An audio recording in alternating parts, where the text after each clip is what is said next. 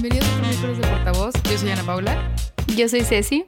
Y yo soy Cintia. El día de hoy tenemos una invitada que estamos muy emocionadas del tema sobre el que nos va a hablar. Es Natalia Molina. Ella es licenciada en psicología. También es feminista, se considera también activista y tiene estudios en intervención en crisis, terapia grupal y de pareja y en suicidio. Así que Natalia, te damos la bienvenida a nuestro podcast. Bienvenida. Gracias, gracias. Muchas gracias por la invitación a ustedes. Siempre me da mucho gusto estar en programas pues que le dan voz que tanto se nos ha negado por tantos siglos a las mujeres y pues nada, muchas gracias a ustedes por crear este espacio. Queremos empezar con el tema de gaslighting precisamente y nada más vamos a una pequeña introducción de lo que creemos que es lo que tenemos como definición y ya después te daremos la palabra para que tú nos ayudes bien y nos completes todo lo que tenemos ya de información. Como mencioné, hoy vamos a tratar el, tema de gaslighting. En español también se considera como hacer luz de gas, que no sé qué tanto se conozca así, pero bueno, para quien lo conozca esa forma. Y la definición que tenemos o que hemos visto es que es una forma de abuso psicológico que consiste en presentar información falsa para hacer dudar a la víctima de su memoria, de su percepción o de su cordura. Tú, Natalia, ¿qué dirías que significa el gaslighting? Pues mira, el gaslighting la verdad es algo que los psicólogos vemos mucho todo el tiempo en la carrera Sinceramente creo que pocas veces le damos el nombre de gaslighting, pero lo hablamos siempre como pues el principal método de, de manipulación emocional y de violencia psicológica. El gaslighting, pues ya saben, es una serie de, de procesos que lleva a cabo cualquier persona que hacen que al, empiece la otra persona que termina siendo la víctima a dudar de su propia percepción, a que sus emociones sean invalidadas, a que vaya lo que cree y considera y lo que siente y lo que vive, la otra persona le haga creer que es incorrecto, que no es válido, que no es momento, que no está bien. Entonces, pues, en, en cortos términos, pues es una forma de manipulación emocional y creo que por excelencia es la forma de manipulación emocional más común y más fuerte en nuestra sociedad y como les digo, pocas veces se le da el nombre de gaslighting, entonces pues es muy importante que lo hablemos como lo que es. Y, tú dirías que es algo sencillo de identificar tanto si, si te lo están haciendo o si lo estás haciendo tú. Es complicado porque mira, es sencillo de identificar cuando uno está como fuera de, del panorama, cuando lo estás viendo desde afuera, porque una vez en, la, en el que estás envuelto en un sistema de gaslighting y de manipulación emocional, precisamente porque tus recuerdos, tus memorias y lo que sientes se ve tan confundido, pues inclusive empiezas a dudar de y si me está manipulando, me está haciendo gaslighting o genuinamente soy yo la que no está percibiendo, sintiendo bien las cosas. Entonces creo que como out of the picture es algo que es fácil de identificar, pero una vez que estás inmerso en la situación puede ser un poco más complicado, especialmente por los vínculos afectivos que suele llevar con él consigo. Entonces, esto no quiere decir que sea imposible, vaya, eh, para eso estamos los psicólogos, para brindar herramientas que puedan permitir que, que sea más fácil de identificar y que esta recurrencia se disminuya, pero me parece que es difícil y es fácil cuando estás desde afuera creo que siempre, bueno, yo cuando escuché el término gaslighting, primero lo relacioné con relación de pareja. Y hace rato que estábamos platicando, tú mencionabas que realmente no es algo que se ve estrictamente relacionado con tu pareja, sino que se ve relacionado con cualquier tipo de relación que tienes. Y creo que ahí es muy importante, bueno, te quería preguntar, ¿tú dirías entonces que realmente está abierto a cualquier tipo de relación que tengamos? Así es. Y el gaslighting eh, solemos verlo también como la palabra suena muy fuerte y el término suena, suena muy fuerte, solemos pensar como esto, que es algo muy fácil de identificar, que es algo sólido y solamente exclusivo para pareja. Y no, la realidad es que el gaslighting está inmerso en absolutamente todas nuestras relaciones. Como les comentaba hace rato, le hacemos gaslighting a los niños. Ay, está chiquito, es que no sabe y llora porque no entiende, y llora porque está chiquito, está chiflado, está esto. Y en realidad es solamente la percepción que el niño está viviendo de su realidad. Le hacemos gaslighting a nuestros papás. Ay, estás muy grande para estar llorando por eso. Ay, qué infantil te estás comportando, no puede ser. Eso es gaslighting también, invalidar cómo se sienten y cómo actúan porque la expectativa común general es distinta eh, le hacemos gaslighting a nuestros amigos y es tan simple como un pequeño, ay, este, llega tu amiga llorando, ay, no llores, ay, ya vas a empezar a hablar otra vez de tu ex, ay, sigues con eso, ese tema otra vez. todo eso es gaslighting porque es necesario que le demos un lugar adecuado a, nuestras emociones y a nuestros amigos. Entonces, el gaslighting no es exclusivo de las relaciones. Me atrevo a decir que sí, pues hay como como un porcentaje mayoritario en las relaciones de pareja, por lo que les digo, de la dependencia emocional, por todos los vínculos afectivos que suele haber, pero no, es, es algo muy general en todas nuestras relaciones. Creo que una, una manera en la que yo detecté gaslighting hace muchísimo fue con, con, las, con una amiga que me decía, es que yo te conozco. Entonces yo cuando trataba de explicar cómo me sentía o algo me decía, no, yo te conozco. Y llegué al punto que Marta le dije, no me conoces, yo estoy cambiando todos los días y yo he cambiado mucho en el tiempo que no nos hemos visto. O sea, y ahora que me doy cuenta, era un gaslighting cañón porque yo estaba diciendo lo que quería, no nada más cómo me sentía. Yo decía, ay, es que yo busco en mi vida una una pareja que no sé qué y me decía, no, no, no, no, no. Tú necesitas, tú quieres tú esto porque yo te conozco, yo sé cómo eres. Entonces, creo que desde ahí te pone, o sea, desde que una persona te pone a dudar lo que tú sientes o piensas, te está tratando de, de controlar desde su perspectiva. Entonces, te, te, te hace chico, o sea, tus sentimientos como si los hace chiquitos, los mete en una caja. Yo la verdad siento que las cosas adentro de nosotros, o sea, se, se pudren, o sea, tienes que sacar lo que sientes, lo que quieres decir. Y cuando las personas te dicen como que no, contrólate, no, es que así, así no eres, tú no eres así, o sea, tú contrólate y, y no, no actúes de esa manera. Y yo la verdad les deseo, como yo, que algún día exploten y digan, a la chingada, o sea, me estás haciendo puto gaslighting porque pues me, estoy segura que cualquier persona así como yo pues, se tardan años en darse cuenta que están viviendo gaslighting diario. Exactamente, y así como tú dices, como me preguntaban hace rato de, de cómo están todos los vínculos y que si era difícil identificarlo o no, pues al principio no te dabas cuenta, era difícil como poder hacer esta visión de, ay, me está haciendo gaslighting, hasta te confundía de, estaré perdiendo yo mi propia personalidad por estas cosas que me están pasando, estaré, no sé, vaya, empiezas a cuestionar todo lo que, lo que eres y lo que sientes, entonces, pues es difícil verlo, pero llega un punto en donde es inevitable, donde dices, no, pues mi madre, es así no funciona esto, yo, yo sé quién soy, te tienes como que que tomar de regreso pero eso es un proceso, vaya, que, que, es muy admirable porque no todas las personas por sí mismas tienen los recursos necesarios para sostenerlo. En muchas ocasiones es necesario ayuda de terceros. Y en muchas ocasiones esos mismos terceros también suelen hacer gaslighting. Entonces se vuelve complicado salir de ello porque culturalmente no estamos acostumbrados a que sea de otra manera. Sí, es que eso último que dices me llama mucho la atención porque creo que culturalmente la sociedad como que reprime mucho el platicar o el ser vulnerables con las demás personas. Simplemente yo crecí escuchando que no le vayas a contar a alguien que estás triste, que estás enojado o que tienes miedo de algo porque lo pueden usar en tu contra. Entonces siento que aprendemos mucho a reprimir esas emociones, que cuando alguien viene y nos platica sus problemas, muy probablemente tampoco vamos a saber cómo manejar las emociones de alguien más, porque no sabemos ni siquiera manejar las nuestras. Exactamente, no la sabemos identificar, ya ni siquiera es un tema de manejar, porque al momento de manejarla, pues depende de la variación de las emociones, sino, por ejemplo, conmigo llegan la mayoría de las pacientes, es que ni siquiera sé qué siento, ya es tan abrumador que no logro identificar. Y lo más importante es decir, me siento triste, me siento angustiado, me siento silenciado, me siento atacado. Todo esto es ponerle nombre a las cosas hay que ponerles nombre para poder tratarlas porque en la nada no lo vamos a entender y a esto me refiero con la importancia de llamarle gaslighting a este tipo de manipulación emocional que no sea como como algo que pase solo porque sí desapercibido. A mí me tocó, y ahorita que lo estoy diciendo, Ceci, creo que me, me impactó bastante, que te dicen que te conocen. mis papás a mí tanto me han dicho que me conocen cada vez que fallo con lo que dicen, me cuestiono a mí misma sobre si realmente justo lo que estás diciendo, si sigo siendo soy, si sigo siendo yo misma o si algo pasó que revolucionó completamente mi persona y ahora no soy la persona que, era antes, pero aparte está mal. O sea, no tengo ningún problema con evolucionar, pero en mi cabeza siempre está el, ah, bueno, ya no soy esta cosa bonita que dicen ellos de mí, porque ya ellos mismos me están diciendo que me conocen y que estoy cambiando. Y eso no lo había visto hasta que lo dices ahorita tú, Ceci, y, y, y, digo, wow, o sea, qué, qué terrible puede ser para ciertas personas que justo no pueden tener nosotros como nosotros un espacio que como dices tú, a veces ocupas un tercero que te ayude a identificar estas cosas, eh, cómo salirte de ello, o sea, cómo realmente decir, bueno, ok, pero ya lo tengo identificado y no voy a dejar que me afecte hasta cierto punto, o si algo, pues busco a alguien que me ayude para sacarlo o cambiarlo.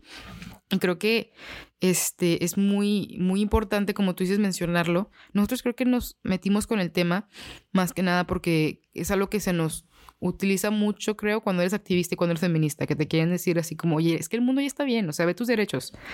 O sea, ve, ya puedes trabajar tú también y te quedas en tu propia realidad, que puede que tengas algunas cosas, pero que si lo ves alrededor en el mundo, no estamos en ese nivel que todo el mundo dice que ya estamos bien. Hasta hay personas, mujeres, que te dicen, no, es que estamos bien, o sea, yo no necesito nada. Y tú mismo entras a cuestionarte el, estoy exagerando, no estoy exagerando, y creo que por ahí empezamos a meternos en el tema, en el que nosotras como, como activistas nos empezaban a cuestionar, a decirnos como que no, o sea, relájate, todo está bien, no hay por qué ser tanto desmadre, no hay por qué sacarse las greñas o empezar a, a, gritar por algo, y, no sé, ¿tú, tú cómo relacionar, relacionarías el gaslighting con, con el ser activista, con perseguir una causa? Pues mira, la verdad es que siempre hay muchos ataques emocionales en el activismo porque precisamente nacen de una necesidad emocional. Este, usualmente, por ejemplo, el feminismo nos han hecho gaslight tantos años, toda la vida, nos han silenciado por siglos y siglos y toda la historia de la humanidad, que cuando te confrontas con el, oye, es que esto no debería de ser así, es algo nuevo, entonces el gaslight toma un poder mucho más grande y más fuerte porque te lo cuestionas de y si sí, y si tal vez tienen razón porque siempre ha sido de esta manera y si sí estoy exagerando y hasta que no empiezas a rascarle en la historia y en todo, vaya, porque como decían y hemos visto en infinitos posts, es que las feministas de antes no quemaban todas las cosas y te metes a la historia del sufragio femenino y te das cuenta que rompieron todo lo que encontraron. Pero es este, es este gaslight de querer modificar la historia, lo que conoces, tus emociones, tus sentimientos. Entonces en el activismo, eh, por eso es tan importante la unión, porque es ahí mismo donde vas a encontrar un sostén de lo que conoces, lo que sabes y lo que entiendes. Y por eso la importancia de mantenerse informado, porque el gaslight puede llegar a niveles en donde, como tú dices, las mismas mujeres dicen, pues ya estoy bien, pues ya tengo mis derechos suficientes, ya no necesito como exigir más y gritar más. Pero pues nada, el gaslight, como les digo, ha tenido históricamente un poder impresionante y jamás se le había dado nombre. Esto es como, vaya, siempre se le ha dado nombre, pero nunca se le ha dado visibilidad al nombre. Entonces esto, pues es, es muy mm, esperado que tenga respuestas muy violentas por parte de todos, porque están acostumbrados a ello. Claro, y, y creo que al no, al no identificarlo, lo, lo vemos como algo muy ajeno, algo muy lejos. O sea, si yo le dijera a mi pareja, es que me estás manipulando, mi pareja. No, ¿cómo crees? Porque lo ven como algo súper vil y que solo, sí, que solo lo harían de más, cosas si fueran una persona atroz y violentos. Pero creo que tenemos que concientizar para que veamos lo común que es, o sea, lo repetido que está en cualquiera, o sea, cualquiera lo podemos hacer y seguramente todos lo hemos hecho porque no es que tengamos mala intención, pero los sentimientos que conocemos y detectamos son los que nosotros vivimos. Entonces, si yo no comprendo, si yo no empatizo con los sentimientos de una persona porque no los comprendo, es muy fácil que yo le diga, es que yo creo que estás exagerando porque para mí tal vez yo vivo los sentimientos de una manera muy diferente y yo tal vez esa persona está llorando por algo que yo no lloraría, pero no significa que está exagerando, significa que son sus sentimientos y es su perspectiva y es su manera de vivirlo. Entonces, detectar cuando, o sea, nosotros hacemos gaslighting y si se lo acusamos o se lo hacemos notar a una persona, pues que también lo acepten y puedan reconocer, ah, pues sí es cierto, o sea, perdón, o sea, te quise corregir en tus sentimientos o te quise invalidar o te dije que exagerada, porque cuántas veces nosotros hemos escuchado que exagerada y que exagerada y que exagerada. Y es que solo estás enojada y tú como quieres decir, es que no estoy enojada, estoy, estoy triste o decepcionada o, o, o dolida y de que no, no, es que te cagas por todo y es como un pues ya, o sea, ya, me dejaron en esa cajita de que me enojo por todo y ya no puedo salir de ahí. Ahí estás tocando un punto bien importante en el gaslighting. Eh, es un hecho que el agresor siempre se sitúa como la víctima. Le llamamos esto como acá en México el voltearle la tortilla, le volteas las cosas para de alguna forma ser tú quien está haciendo, pues vaya, la víctima, porque es un, es que tan fácil, lo veo mucho en las parejas de, bueno, es que me fuiste infiel, es que tú nunca estás y tú eres la que no, la culpable porque nunca me atiendes, nunca me das el cariño que necesito, todo esto. Vaya, si hay ciertos parámetros en una relación que es monógama, que esos son los acuerdos, que se supone que eso no se lleva a cabo, porque entendemos que hay muchos tipos de relaciones, pero vaya, en una donde se espera esto y el agresor se vuelve como les, como decíamos, empieza a manipular todos estos recuerdos, es que eres tú la que ha sido mala conmigo, porque tú y tú y tú, y entra la culpa y el resentimiento, que esos también son protagonistas en el gaslighting conforme a la víctima. La víctima empieza a sentirse culpable por haber eh, dado a conocer sus sentimientos y sus emociones. Veía hace unos días un texto que compartió una de mis maestras top de la carrera que la admiro, la amo, ella trabaja con niños en donde siempre se nos inculca a, esto, a sentirnos culpables por lo que sentimos. Y ahí es donde sí entra un poco más, pues el sistema patriarcal en el que hemos vivido, porque esto va muy directamente a las mujeres, de bueno, un niño de 5 años agrede verbalmente a su hermana de 11, le hace una agresión que la hiere mucho, este, él se siente, ella se siente como, mm, pues, muy mal, o sea, vaya, le, agrede mucho, aunque sea un niño pequeño, la hace sentir muy mal. Y la madre, pues le pone un castigo al niño de 5 años, eh, le llama la atención, lo encierra en su cuarto, le hace el castigo que ella cree pertinente. La hermana de 11 años empieza a sentir muy mal y muy culpable y quiere ir a disculparse con él por el castigo que recibió por la, porque ella se sintió mal. Entonces la mamá hablaba mucho de esto, el, es que yo no le puedo enseñar a mi hija que las consecuencias que otros sufran por agredirla son culpa de ella. Ella se siente mal y es un hecho y eh, hay que darle su lugar a cómo se siente, a estos sentimientos tan fuertes que le provocaron la agresión y no al hecho de que alguien más se sienta culpable, como nos enseñan mucho que nuestras emociones ocupan demasiado espacio y que son demasiado grandes y demasiado fuertes, pero pues son nuestras emociones y punto. Incluso cuando hay una agresión que no es, eh, que no es adrede, el, el gaslighting está muy envuelto en el hecho de pues ya sé que esa no era tu intención, yo sé que tu intención era herirme, pero no le quita el sentido de que me sienta lastimada por ti. Y no me digas exagerada y no me digas que es poca cosa lo que siento y no me digas que estoy mal, porque es un hecho que me siento así, aunque esté exagerando y me lo esté inventando, y necesito que tengas la suficiente responsabilidad afectiva para darle un lugar a ello, porque como les digo, es bien sutil, el gaslight no, no es este tampoco, vaya, sí es, pero no protagoniza siempre la manipulación, como dice Ceci, bien grande y bien agresiva y de que todos lo ven como, no puede ser. A veces es tan pequeña como, ay, es que no era mi intención, no te tienes por qué sentir así. Claro, a veces es, es verdad lo que dice, a veces lo hacemos sin querer, pero no quita que lo hicimos, entonces tal vez, o sea, pues darle el espacio a la otra persona, a que sienta lo que tiene que sentir y decir nosotros como que pues,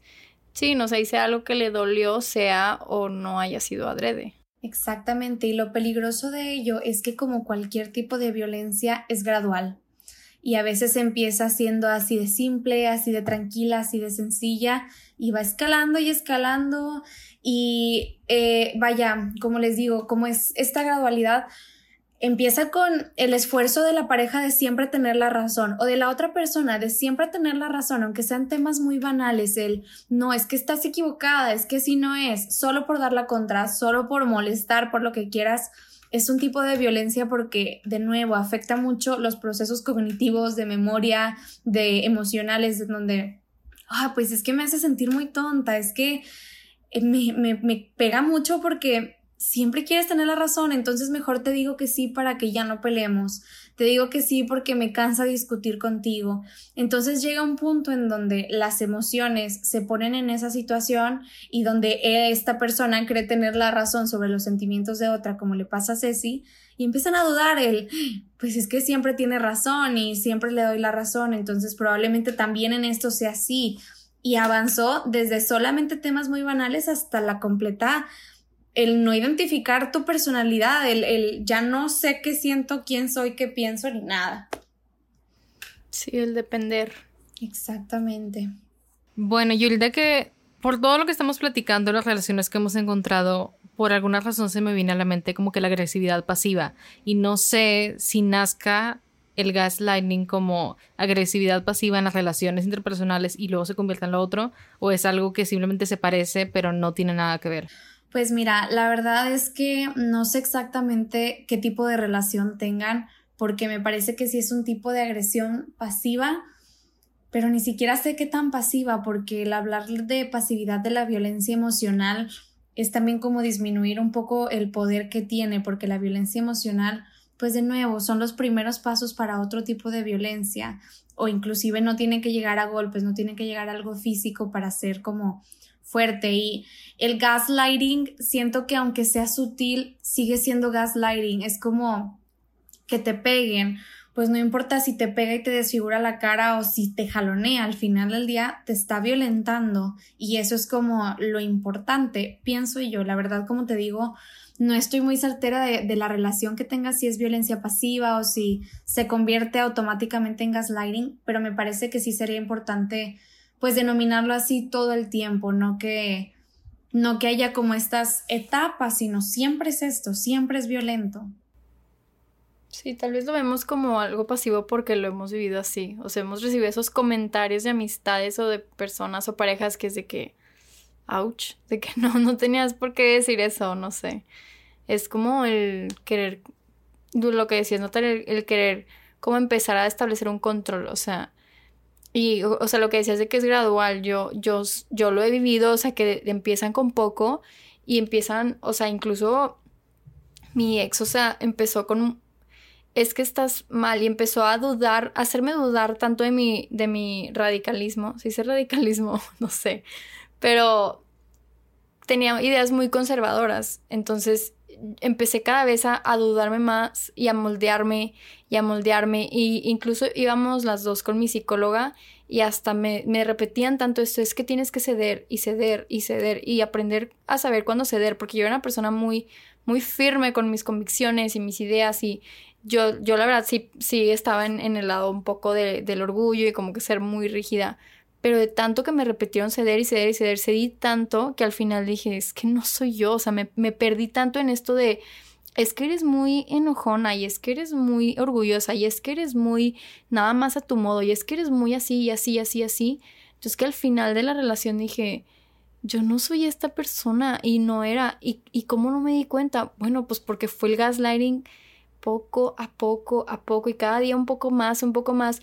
Y yo pensaba que estábamos viviendo una relación, ay, pues qué bonito, nos aguantamos más, peleamos menos, este, está todo mejor, pero es porque la verdad yo solo estaba ya pues complaciendo como está bien y está bien y sí lo que digas y sí está bien y yo al punto de que decía bueno ya no no voy a pelear pero no era nada más que no quisiera pelear es que yo aguantaba todo y no respondía y era como un ok ok, ok, ok, ok, ok, porque decía, tengo que ceder, tengo que ceder, tengo que ceder, tengo que ceder, o sea, lo dijimos en terapia, tengo que ceder y ha sido como mi historia más larga de gaslighting, que digo, estuve, o sea, dos años y no fue que fue los dos años, pero fue así como escalando y escalando y escalando hasta que a los dos años dije, soy otra persona moldeada.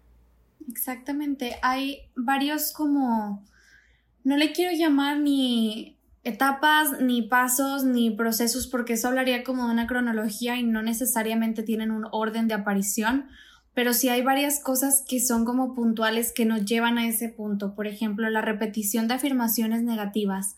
Es que tú no sabes, déjame lo hago yo porque tú no puedes, es que así eres siempre, es que esto y hay varias repeticiones y varios eh, pues frases en donde te hacen sentir más pequeña o sentir más tonta o tonto. Y esto te lo, esto se los digo con aunado a lo que les decía de bueno, los niños, los papás los hacemos sentir más pequeños, más tontos, más inútiles. Son palabras fuertes, pero son repeticiones de afirmaciones negativas de no, así no es, no, tú no sabes, no, tú no sabes, no, tú no sabes. Ese no, tú no sabes, como les decía, en temas inclusive banales de, ay, vamos a jugar no sé, Mario Party. sí, pero déjame, le muevo yo a esto porque tú no sabes. En vez de explicar, en vez de estar activamente en esa relación, entonces se te queda, exacto, se te queda en la mente este tú no, tu lugar no.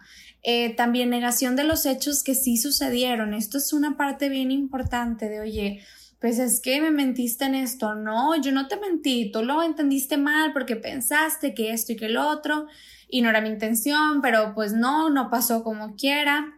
Este, oye, es que me trataste de esta manera, me gritaste, ay, ¿tú sentiste que te grité? Claro que no, así no fue, yo te estaba hablando tranquilo, no funcionó así como tú dijiste, vaya, todo esto, el, querer transformar las memorias, eh, la repetición de afirmaciones negativas, pues obviamente llega un punto donde tienen un peso impresionante y bueno, aunado, imagínense, en una relación donde hay una pequeña dependencia emocional, donde hay una este, relación afectiva ya muy fuerte, muy importante, con mucho poder, pues esto ya es un inminente víctima agresor, o sea, ya, ya no es como, ya no podemos verlo de otra forma. Alguien que no tiene la responsabilidad afectiva de poder entender y darle lugar a las emociones ajenas, no tiene nada que estar haciendo en una relación. Primero tiene que ir a terapia, arreglar sus asuntos, entender el por qué necesita siempre tener este poder de control, porque eso es cierto. Alguien que utiliza el gaslight como herramienta constante son personas que tienen una necesidad de control muy constante y es violencia, es vaya cosas de su crecimiento, su desarrollo, de su historia de vida, que no son puntos que yo vaya a juzgar porque todos tenemos, eh, vaya, pues historias de vida y no, no tampoco para culpar a nadie, pero sí para que tomemos responsabilidad de nuestras acciones y de nuestra historia. No podemos victimizarnos de lo que nos ha sucedido, sino bueno, con esto que tengo, ¿qué me corresponde hacer para yo no repetirlo, para yo ya no ser esa persona? Y ahora que conocemos del gaslight, es responsabilidad nuestra el empezar a activamente verlo, observarlo e inclusive señalarlo. Si vemos que a alguien que conocemos le están haciendo este gaslight, empezar a señalarlo, amiga, es que me parece que te está invalidando mucho en lo que sientes y esto tiene un lugar, porque así como les decimos, siempre necesitamos un tercero que nos abra los ojos y muchas veces culturalmente, pues esos terceros también son parte del gaslight porque tampoco lo pueden distinguir. Entonces, pues vaya, son muchos puntos como, válgame la redundancia, puntuales, que no tienen orden de aparición, pero sí son como red flags muy grandes, red lights, red flags, como le quieran decir, que pues pueden hacer que se prevenga un poco el si ves que una persona no te puede dar la razón nunca, aguas, revisa por qué. Sí, y yo quería preguntarte sobre los si pudiéramos llamar, por ejemplo, como efectos del gaslighting y eso recaiga en tu mismo o misma hacerte gaslighting, porque creo que yo estuve viviendo una relación en la que era manipulación 24/7 y ella, una vez salí de eso, con el tiempo me fui dando cuenta de muchas acciones y dije, wow, o sea, sí, sí, me, hasta me lastimaba mucho recordarlo porque decía, wow, o sea, hasta dónde llegaron estas cosas y cómo las veía yo y cómo las veo ahora. Pero a partir de eso, o sea, ahorita que estoy en una relación súper sana, em, emocionalmente estable, hay veces en las que yo misma me, me manipulo misma diciendo, oye, es que esta emoción, ¿por qué la, por la pienso? O sea, relájate. Y creo que esa mismo es hacerte como un gaslighting propio y, y, no sé ni siquiera cómo explicarlo. Entonces, esa era, esa era mi duda. O sea, como si, si eso sería como un efecto del gaslighting que tuviste a, hacértelo tú mismo o, o cómo... Por supuesto. Claro, ahí juega un papel bien importante porque pues es lo que aprendimos a hacer y todo lo que escuchamos en nuestro alrededor es como nos aprendemos a comportar. Nosotros como seres humanos en la psicología, si algo sabemos por hecho, al menos en la rama del psicoanálisis, es que nosotros somos un pegote muy extraño de todas nuestras vivencias y de todas las personas que nos rodean. Entonces, si fuimos creados en un sistema, en un molde en donde el gaslighting era algo común, en donde tus emociones son siempre exageradas y ocupan mucho espacio, pues para ti misma van a ocupar mucho espacio. Y lo veo mucho, la verdad es que yo tengo una mejor amiga que yo no entiendo por qué soy tan afortunada de tenerla, porque es una persona que permite, me permite a mí siempre sentir y que creo que activamente yo también le he permitido sentir. Y a veces lloramos cosas de hace dos, tres, cinco años y cualquier otra amiga te diría, es que ya deja de llorar por eso y te lastimaron mucho y fueron bien malos contigo y por tu ex, que, pero si fue así, ya no vale la pena que llores por eso. Pues últimamente son mis lágrimas y si yo quiero lloro 73 veces por ella de aquí a que tenga 40 años. Es bien importante porque precisamente empiezas a dudarlo y hubo una situación en la que mi amiga sí me dijo, es que esta persona me está diciendo que ya estoy exagerando y que pues ya llevo mucho tiempo llorándole y yo misma siento que pues sí, ya han pasado muchos años, pero me sigue doliendo. Entonces, te lo empiezas a creer, empiezas a cuestionarte el, ay, ya, es que ya no debo llorar por esto.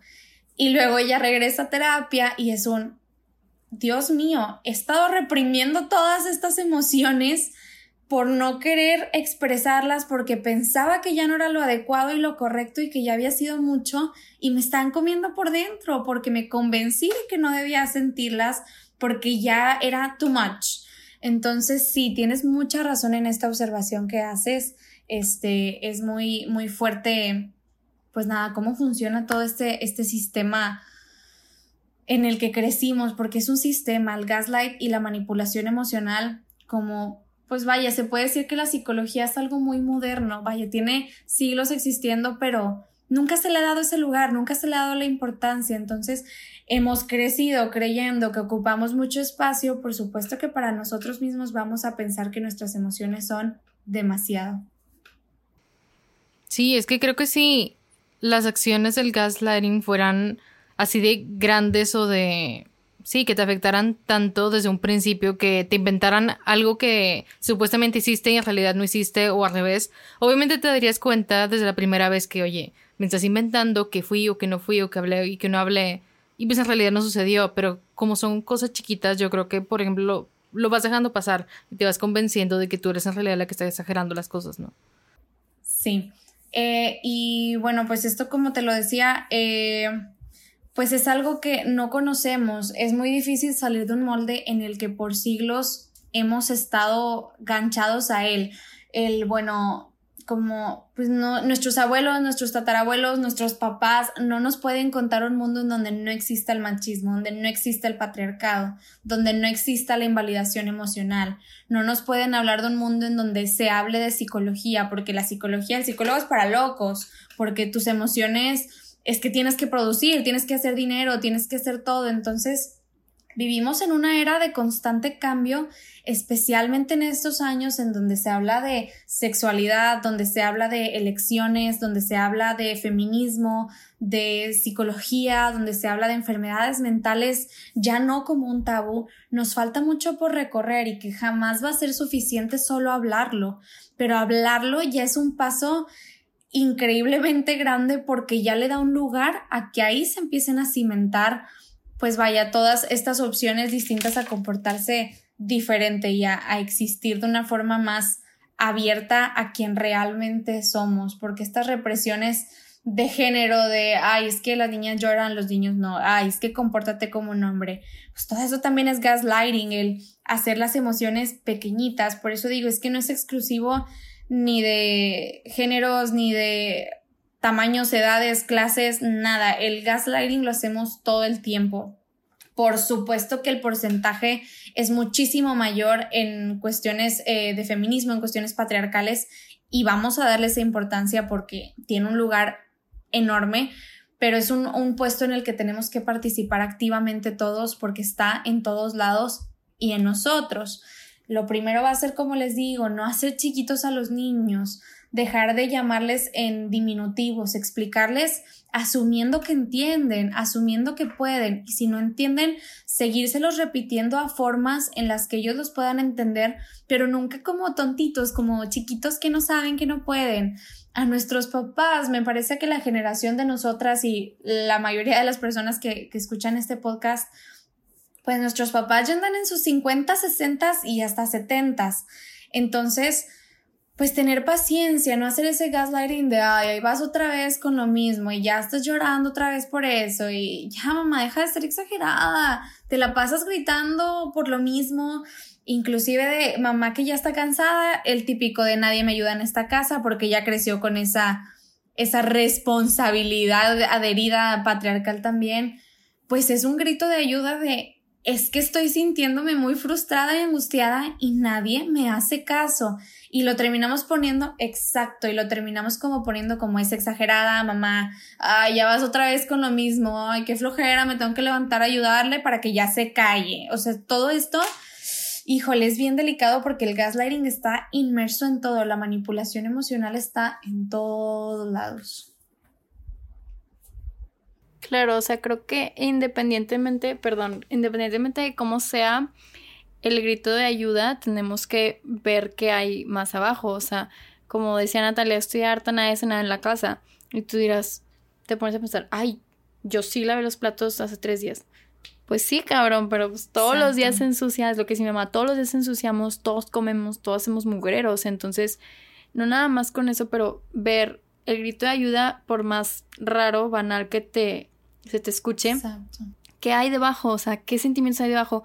¿Cuánta frustración? ¿Cuánto cansancio hay? O sea, yo el otro día, a mí me encanta, obviamente, hablar, aquí estamos, y a mí me encanta enviar voice notes. Y yo envío, yo envío voice notes de, me vale, o sea, tres minutos, cinco minutos. Envío hasta de 20 una vez. Una vez, lo prometo nada más. Y mi, pare y mi pareja me decía, la verdad es que, este, escucho solo un minuto de tus voice notes, que es lo importante y ya. Y yo, o sea, a mí se me rompió el corazón en mil pedazos y yo, o sea, me puse súper mal porque... Y, y, me decía, es que no entiendo qué tiene, o sea, es, que es un voice note y ya, es un audio porque te enojas y no sé qué. Y le dije, no estoy enojada, estoy triste, quédame un minuto. Y luego le expliqué, mira, yo la verdad me sentí muy ignorada en mi relación pasada, muy ignorada. Le dije, entonces traigo ese, ese trauma de que no me escuchan. Le dije, aparte, ahora te estoy platicando, estamos verbalizando y no lo es, ahora resulta que no lo escuchas. Entonces dije, me siento ignorada. Y sí me dice como que, pero es que no te ignoro, o sea, siempre estoy al pendiente de ti, platicamos y llamada y todo. yo, sí, pero siento que, o sea, esos, esas notas de voz se, se las hablé en vano, o sea, se quedaron en el olvido. Hay palabras que nunca vas a escuchar de ahí. Entonces fue como un, y sí, me acuerdo que le dije, no me hagas gaslighting. Y me dijo, ¿qué es eso? Y yo, déjame te explico. Ahí va. Ahí te va otro monólogo. No, no es cierto. Ahora lo escribí. Y le dije, bueno, pues gaslighting es que yo me estoy sintiendo así, me siento triste, me siento ignorada, me siento avergonzada.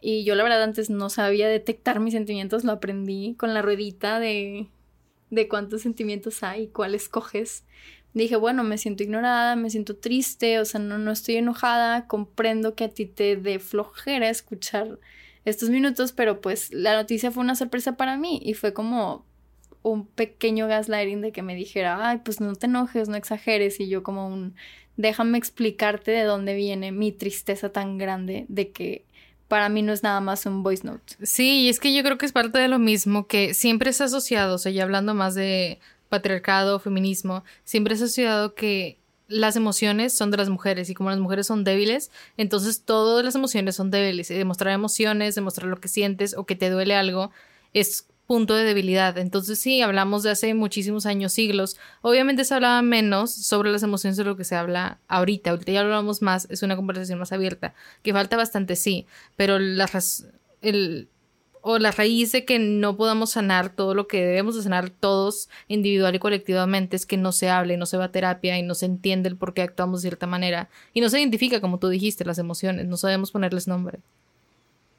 Y sí, en esto que dices, sí, tiene mucha razón porque pues es también tan sutil que no nos damos cuenta. En el mamá lava los platos y nos da las gracias. Gracias, mijita. Sí, de nada. Y te vas.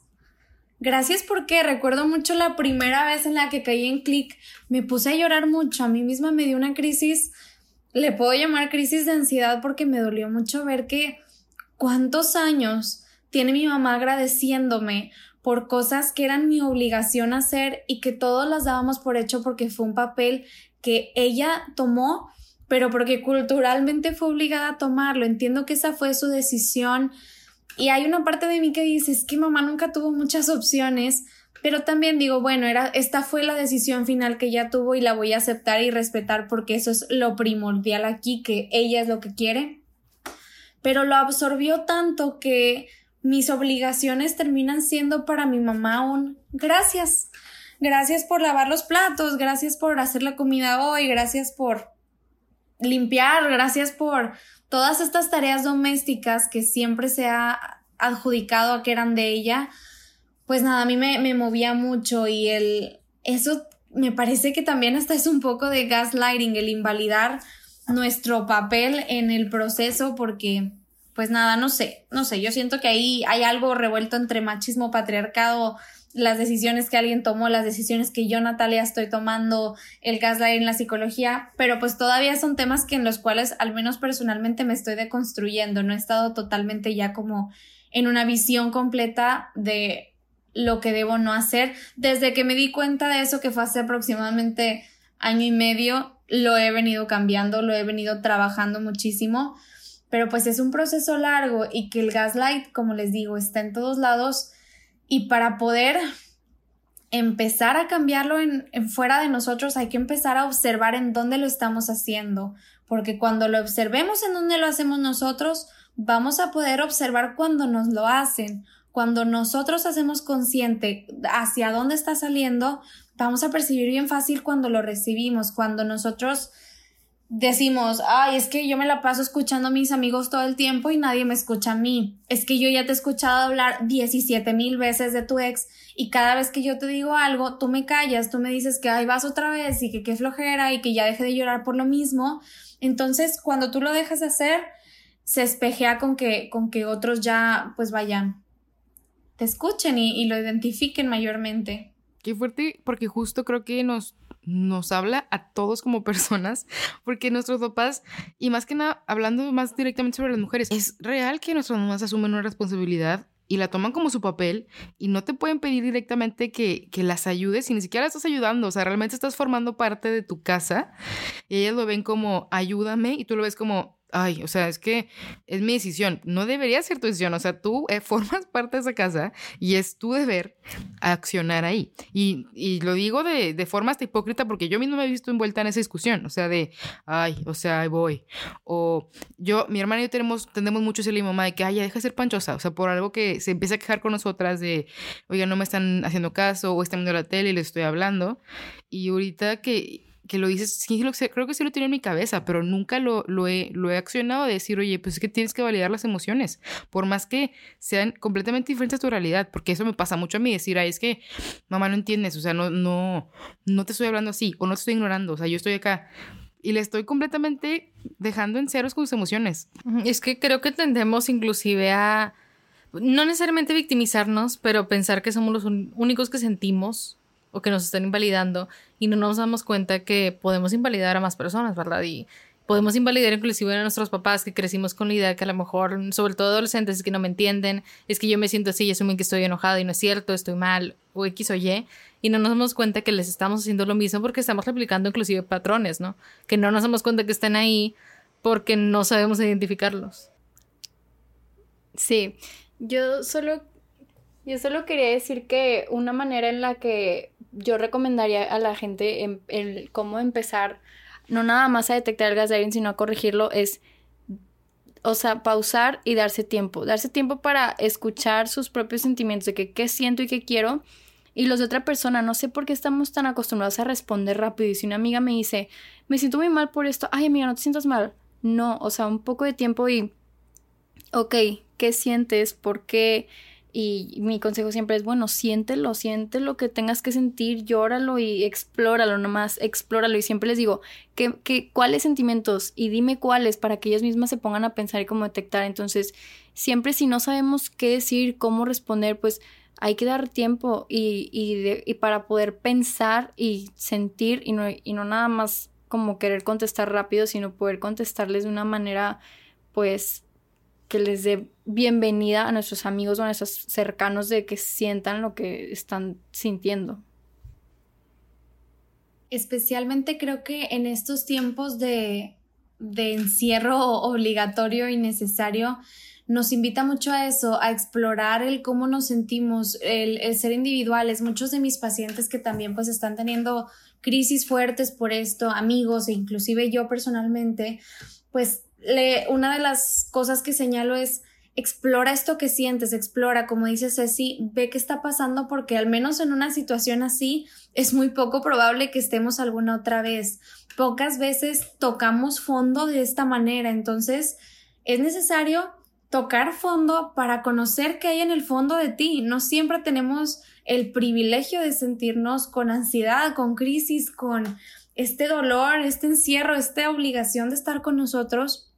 Y este es el momento perfecto para empezar a, ver en dónde lo estamos haciendo. Tenemos tiempo de sobra para pensar en nosotros y ver hacia adentro, empezar a describirlo, empezar a identificar en qué partes del cuerpo lo sientes, lo sientes en el pecho, en el estómago, en la cabeza, es un peso, todas estas psicosomatizaciones. Y por esto yo invito mucho a la gente a que acudan a un proceso psicológico, es necesario y en estos tiempos es súper valioso porque no está la prisa del mundo que nos obliga a vivir todo el tiempo rápido y, y tienes que hacerlo bien y tienes que cumplir con horarios, con KPIs, con procesos, con todo. Ahorita estás tú contigo y tienes que procesarlo, entonces, qué mejor momento para explorar lo desconocido que cuando sabes que no te puedes caer. Como lo mencionamos en el episodio pasado, estamos inaugurando nuestro segmento de recomendaciones. Entonces, para, el día de hoy nos gustaría recomendar las siguientes cosas. Yo les quiero recomendar la película de Earthquake Bird. Está en Netflix, es con Alicia Vikander. Especialmente viven, bueno, específicamente viven la historia de una persona que está sufriendo de, mans, de mansplaining, perdón, de gaslighting, que es ella. Entonces, está muy interesante como esta película desde el punto psicológico te empieza a ti mismo como espectador a hacer dudar de, de lo que ella vive, si es, si es verdad que está, estará exagerando, si estará viviendo como esta manipulación y está muy buena la película, vean. Muy bien, yo en mis recomendaciones creo que para dejarles como una tarea un poquito más activa, pónganse a explorar un poquito sus conversaciones de WhatsApp, sus tweets en el buscador pongan eh, no te sientas así, no hagas, no pienses, ¿por qué lloras? Para que vean todas las veces en las que probablemente ustedes también lo dijeron y ustedes también invalidaron lo que alguien sentía, porque yo hice ese ejercicio y me quedé muda, no podía creer la cantidad de veces que lo hice y es el parte del proceso, no es fácil, es bien doloroso darte cuenta que tú has sido agresor sin querer, pero desde este momento que ahora sabemos lo que es el gaslighting, es absolutamente nuestra responsabilidad revisarlo y cambiarlo activamente para dejar de hacerlo. Entonces mi recomendación activa es primero identifíquenlo con ustedes y cuando lo identifiquen con ustedes, les prometo que por añadidura van a poder identificar cuando alguien se los haga. Bueno, creo que llegamos al final de nuestro episodio y nada, y más que nada te queremos agradecer, Natalia, por tanta información que nos diste hoy, por el tiempo y el espacio también, por, por dejarnos preguntarte tantas cosas y por solucionarnos también tantas dudas. Entonces, nada, muchísimas gracias por estar aquí. Este tema lo teníamos planeado desde hace muchísimo, pero queríamos aterrizarlo con una psicóloga. No queríamos, la verdad, lanzarnos solamente nosotras porque sabíamos que somos personas que han vivido y pues tal vez perpetuado el gaslighting y la verdad es súper gratificante ya por fin haberlo grabado y aprendido todo esto contigo. Muchas gracias a ustedes. Como les decía al principio, estos espacios donde se nos da un lugar para darle nombre a tantas cosas, especialmente a las mujeres que siempre hemos sido silenciadas, lo valoro muchísimo. Eh, les agradezco mucho que me hayan invitado. Me siento muy honrada de que mi opinión también para ustedes tenga pues vaya un impacto agradable y espero para que la gente que la gente que lo escuche también sienta esto y pueda aprender de ello. Y como les digo, pues a todos nos queda una nueva responsabilidad ahora que ya tenemos la información, ya no tenemos cómo oír y cómo decir no sabía, no creía, no podía, ya lo saben ahora sí a confrontar nuestras realidades, ¿verdad? Pero pues bueno, de eso se trata y hay que aprovechar ahorita más que nada la cuarentena para esto. Entonces, pues bueno, una vez más, gracias por escucharnos y pues nos vemos en el próximo, bueno, nos escuchamos en el próximo capítulo. Gracias. Adiós. Bye.